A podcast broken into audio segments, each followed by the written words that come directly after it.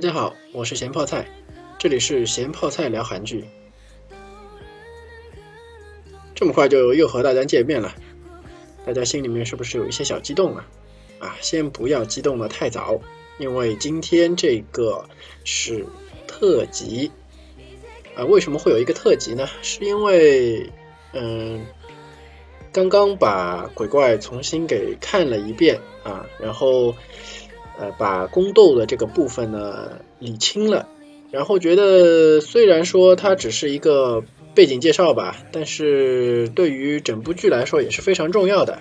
然后呢，嗯，由于这个剧情啊都是发生在嗯现代嘛，所以说古代的这个部分呢就呃额外的拿出来啊讲一讲。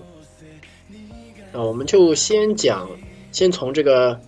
大奸臣开始讲啊，大奸臣就是叫蒲忠宪啊，因为如果说看网上的那个剧的话呢，嗯，字幕组会翻译成蒲中原有可能啊，然后会有朋友会说，呃，是不是我这边的翻译会有问题呢？呃，实际上并不是我这边的翻译问题啊，因为嗯，男二在这个剧中啊，他是用汉字写的，所以说呢，就是这三个字，嗯，字幕组那边可能是有一些些小的问题吧，但是总的来说呢，这个人就是很坏，有多坏呢？啊，他是从很年轻的时候啊，就处心积虑。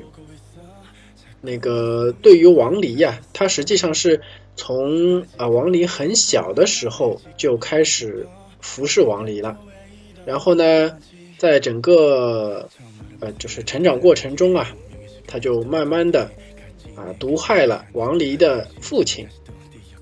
但是王离的父亲死后呢，这个并不是王离直接来登基，因为王离并不是长子。所以说呢，由这个王离的同父异母的一个哥哥来执政。当然，呃，哥哥并没有把弟弟看成是一个呃威胁吧。嗯，弟弟实际上也并没有说有很强的这种谋谋篡的这种想法，只是说这个这个奸臣有这么一个想法。所以说呢，在这个王离的哥哥掌权以后，其实他是知道浦中县他是有这种野心，然后呢，也是做了很多很多坏事，但是好像在他哥哥登基以后啊，呃，这个浦中县的。能力就变得非常的强了，所以说呢，感觉上是当王的并没有足够的能力来反抗啊。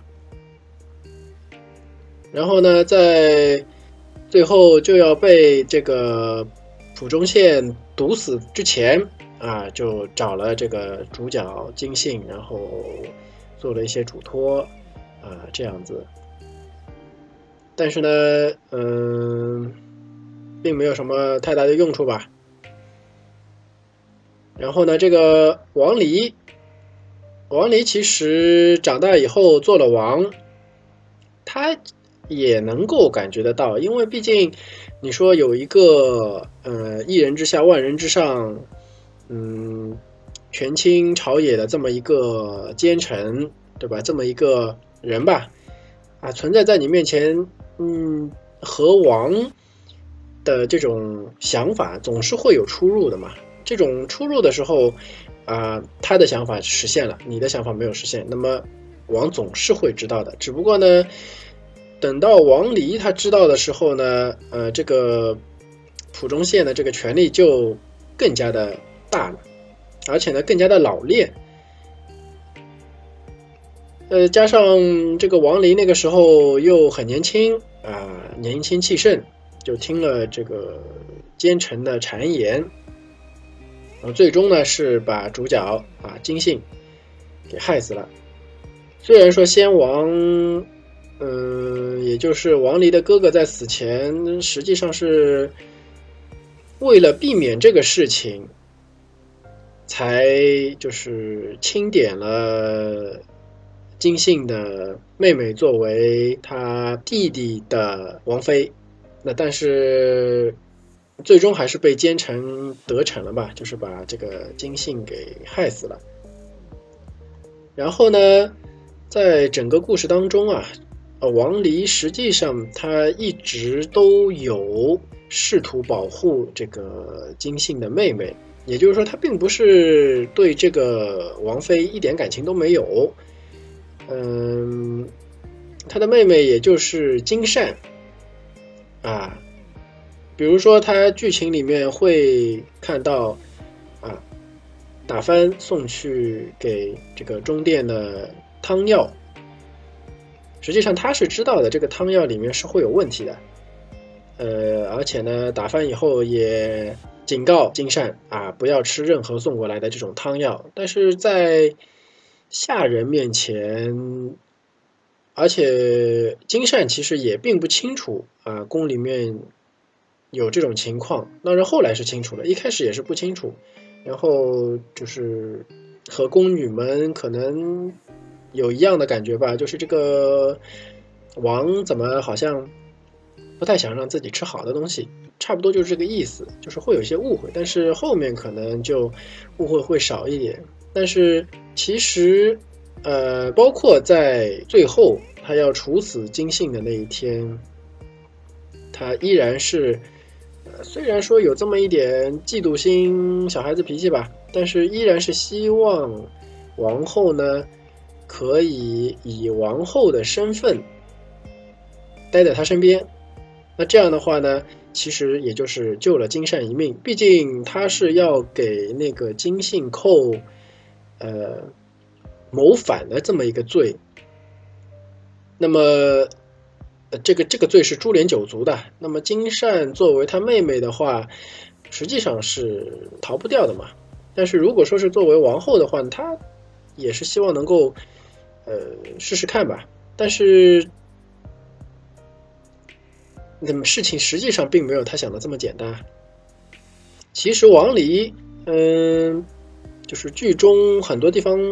显示就包括他作为这个阴间使者，后来和这个主角的一些对话，然后包括他呃得到了这个嗯以前前世的这个记忆以后啊，那么这个会在呃正片中详细讲。那么实际上王离就是当王的这个时候，他是一个比较可以说是缺爱的孩子。啊，因为毕竟他不是长子嘛，所以说作为王不疼爱也是比较正常的啊。再加上这个奸臣蒲忠宪啊，他从小就陪在这个王在这这个小王子身边，那么可能由其他的一些人和他的这种接触就被这么挡下来了。那么这样子的话呢，小王子一来是对这个奸臣就。更加的依赖吧。二来呢，就是跟别人的接触就更加少，更加是缺乏一种这种感觉吧，缺乏包括友情也好，包括爱情也好，包括呃父母的爱也好，就是就缺爱吧。所以也会因为这样，然后呢，呃，虽然知道这个人是奸臣，但是呢，还是听。听信了他的谗言吧，把金信给害死了。对他来说，什么重要呢？嗯，可能更重要的就是别人对他的一种需要，因为他实际上作为王的话，他并没有什么实质的一个需要啊，他并不是一个想做木匠活的皇帝，啊，他也不是一个沉迷于酒色的这么一个皇帝，他。其实还是蛮淳朴的。他实际上，嗯，他最想得到的呢，是民众对他的一个强烈的一个需求，然后大臣们对他的一个服从，还有就是啊，会有一个一心一意对自己的这么一个爱人。啊，看上去一脸傻白甜的这个王妃啊，虽然说看上去傻乎乎，啊，有过直接跑到王这边，然后当着这个奸臣的面说啊，你不要相信这个人，怎么怎么怎么怎么这样子，就给人感觉会比较鲁莽吧。但是呢，在最后，他实际上虽然说。是呃，在王的面前选择了以这个反贼的妹妹这个身份去出现，但实际上他是用自己的这个命来保护了自己心爱的这个人，因为他对王这边的感情实际上可以说是一见钟情吧，或者是说，嗯，更直白的表现出来了。为什么这么说呢？因为，嗯，可就是上面这个用他用自己的生命来保护这个王，很多人可能在这里并没有看懂。实际上很简单，因为他那个时候是王妃，就像我前面说的，她既是王妃，又是反贼的妹妹。那么这么一来，他如果能够活下来，那么这个。活下来的事情肯定是由奸臣来处理的，那么对于王来说，他的存在就变成了王的弱点，更容易的被奸臣所控制，随时可以拉你的小辫子。所以说呢，最后他选择了以反贼的妹妹的身份来出场，这样一来呢，嗯，相对来说可以跟王。这边撇清关系，其实这个操作啊，这个操作不得不说，他是一个非常聪明而且有胆量的女人。然而呢，她的这种舍身取义呀，却没有被当王的这个王离所理解，或者说是领悟吧。来，总的。觉得王离在当王的时候很笨，最终应该是被自己笨死的。为什么这么说呢？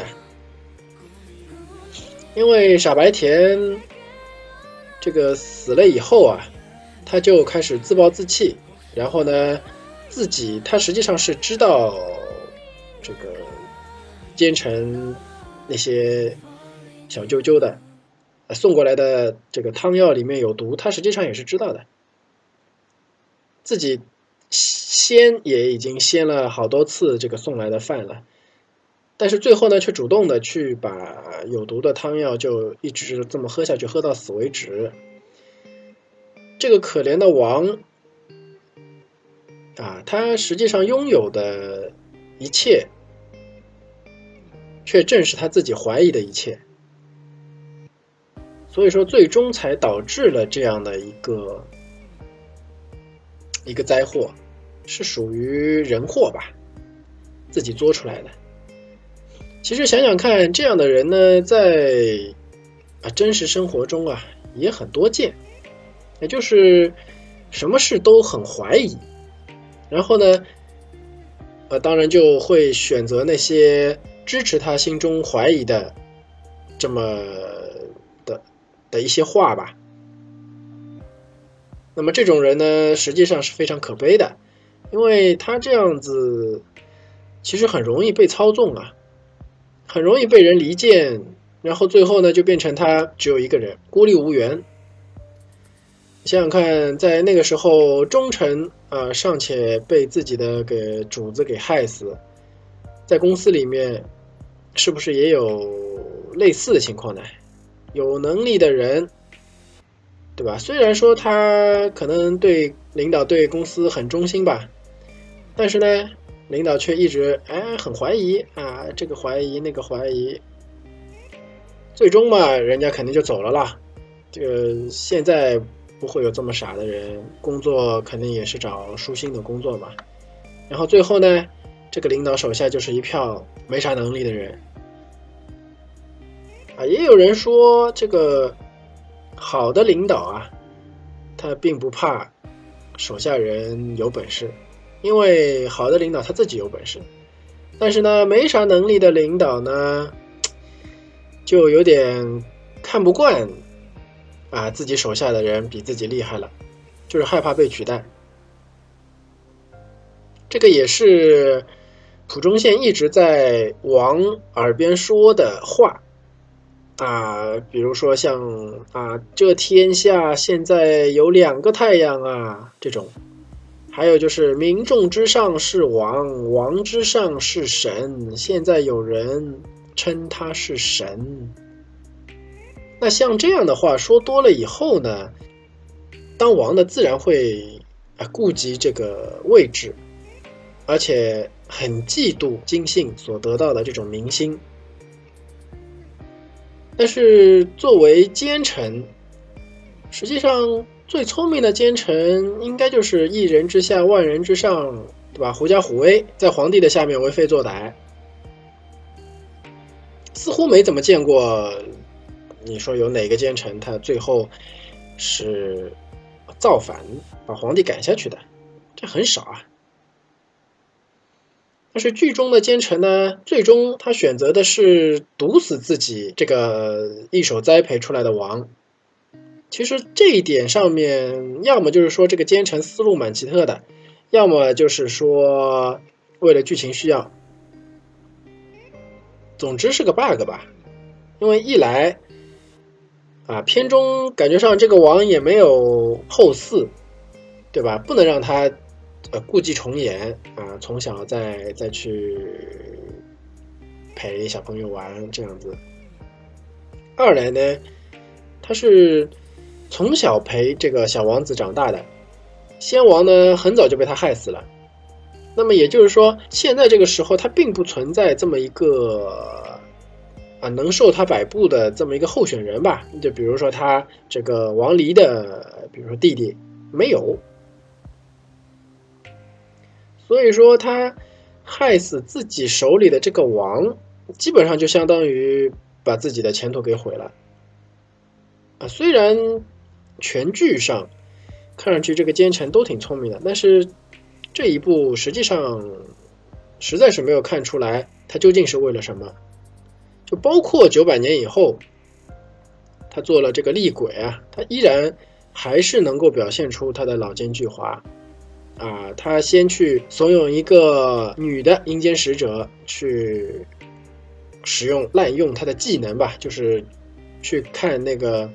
女二的前世，啊，看到是，实际上女二是王后。然后这个阴间使者呢，他实际上是当时跟啊奸臣一路的，她是个宫女，嗯，一直是送汤药的。然后呢，这个大奸臣的厉鬼啊，就借此啊威胁这个阴间使者。具体威胁什么呢？剧里也没有直接说，但是作为一个阴间使者，却被鬼魂牵着鼻子走，这个实际上实在是太占五渣了。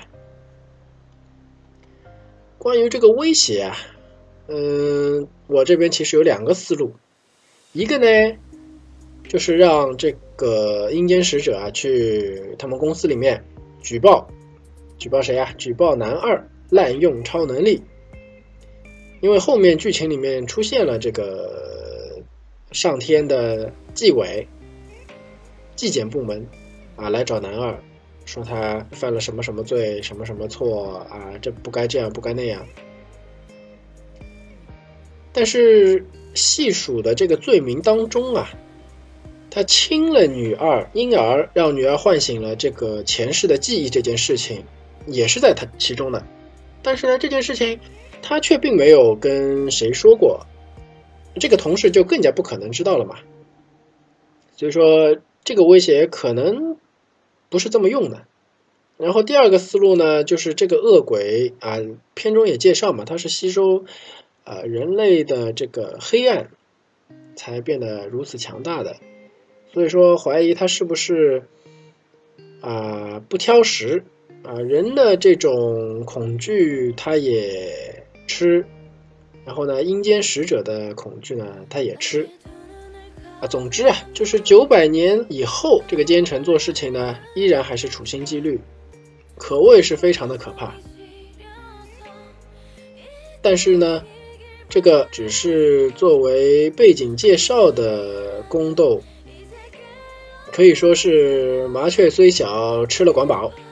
啊，不对，应该是麻雀虽小，五脏俱全。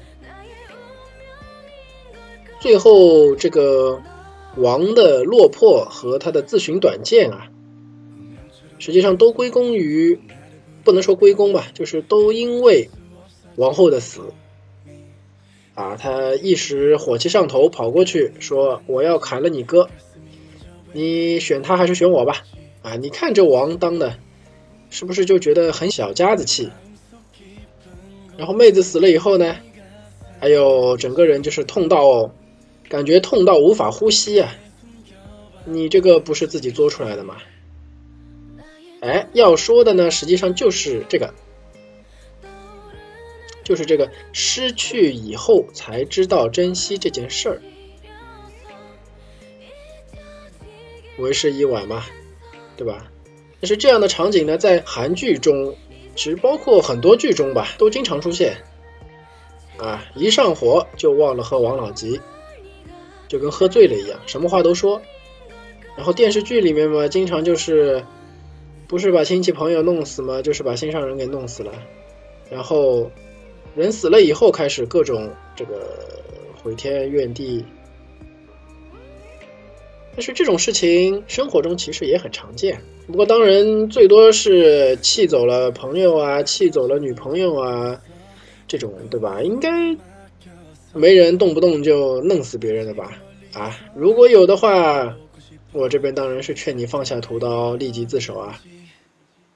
有人会觉得，虽然说了重话，啊，气走了对方，但是我后来哄回来了，对吧？那这里就要说，你以为你以为的就是你以为的吗？这种事情发生以后，就算哄回来，啊，像从来没发生过一样。但不代表这个事情就真的没有发生过，这就像是记忆里的一条疤一样。虽然说包治百病啊，多买两个包，啊，心里的疤能好得快一点。然而这个只是对方觉得这个疤不疼了而已，并不代表这个疤会消失啊。但实际上最可怕的还并不是这个。最可怕的呢，是有人把就是这样的挽回，就当成了后悔药，觉得哎呀挺好使啊，强身健体、养颜美容，对吧？然后开始越来越频繁的嗑药，把后悔药就当 VC 来吃，最后实际上很可能就是在一件非常非常小的事情上面，然后对方就爆发了。然后呢，毅然决然不回头，怎么哄都哄不回来。然后那个还在嗑药的人呢，反应不过来了，觉得说这件事这么小，对方不应该生气啊。而且就算是生气啊，怎么都哄不回来，哎，就感觉对方无理取闹，反正都是别人的错，自己一点错没有。可以这么说吧，这个这件事啊，如果是第一次发生类似的事情。对方可能都不会放在心上，但是呢，现在一个满是疤痕的记忆里面，已经容不下更多的疤了，当然就会原地爆炸。留你在身边干嘛？过清明吗？所以说，电视剧呢，也不是一点用处没有，对吧？不仅仅是休闲娱乐嘛，如果认真仔细。啊，好好看，其实也能从电视剧里面能够学到一些人生的这种道理吧。啊，谁说只有鲁迅的作品才能学到东西的？鲁迅说他没有说过这样的话。啊，最后再跟大家分享一个看这部剧时也算是发生的糗事吧。都说这个韩国的女演员容易让人有脸盲，但是这部剧里面。我竟然对两个男演员脸盲了，一直以为是一个人演的，然后去查那个职员表的时候才发现，然而并不是啊。哪两个人呢？一个人就是那个演刘德华的秘书那个赵宇正，还有一个就是演奸臣的这个金秉哲。不知道大家会不会同样有点分不清这两个人呢？啊，不知道这两个人的朋友呢，可以百度一下。啊，我也是蛮好奇的，难道就只有我一个人觉得他们两个长得很像吗？啊，作为特辑，今天就到这里，希望大家喜欢。然后呢，以后的节目。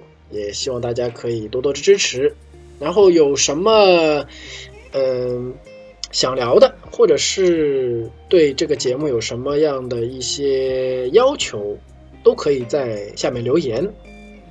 好，今天就到这里，再见。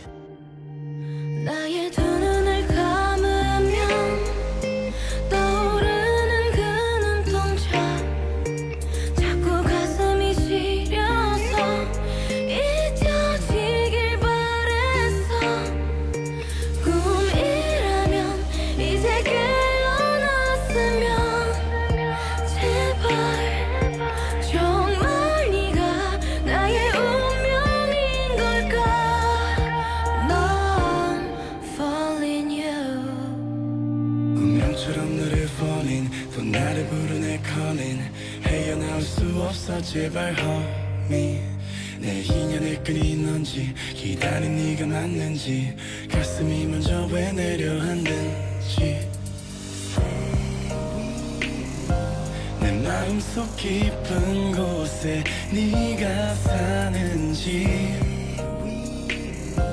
내 안에 숨겨왔던 진실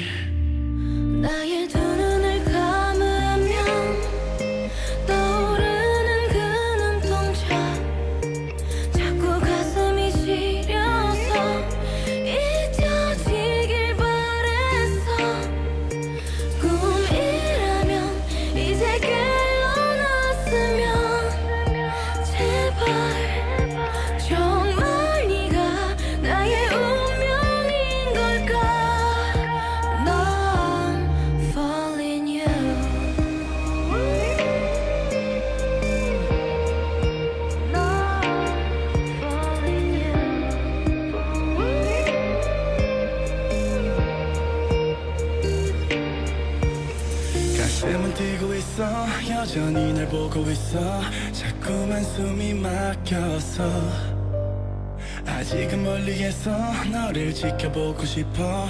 내가 또 왜 이러는지. 처음 너를 봤을 때부터 다르게 운명의 시간엔 또 더디게 같이 내 가슴은 널 향했고 내 심장은 다시 또 뛰었고 꺼져버리던 희미한 불빛 너를 위해 다시 타오르는 눈빛. 마치 오래전부터 널 사랑한 것 같아. 뭔가에 끌리듯 끌려온 것 같아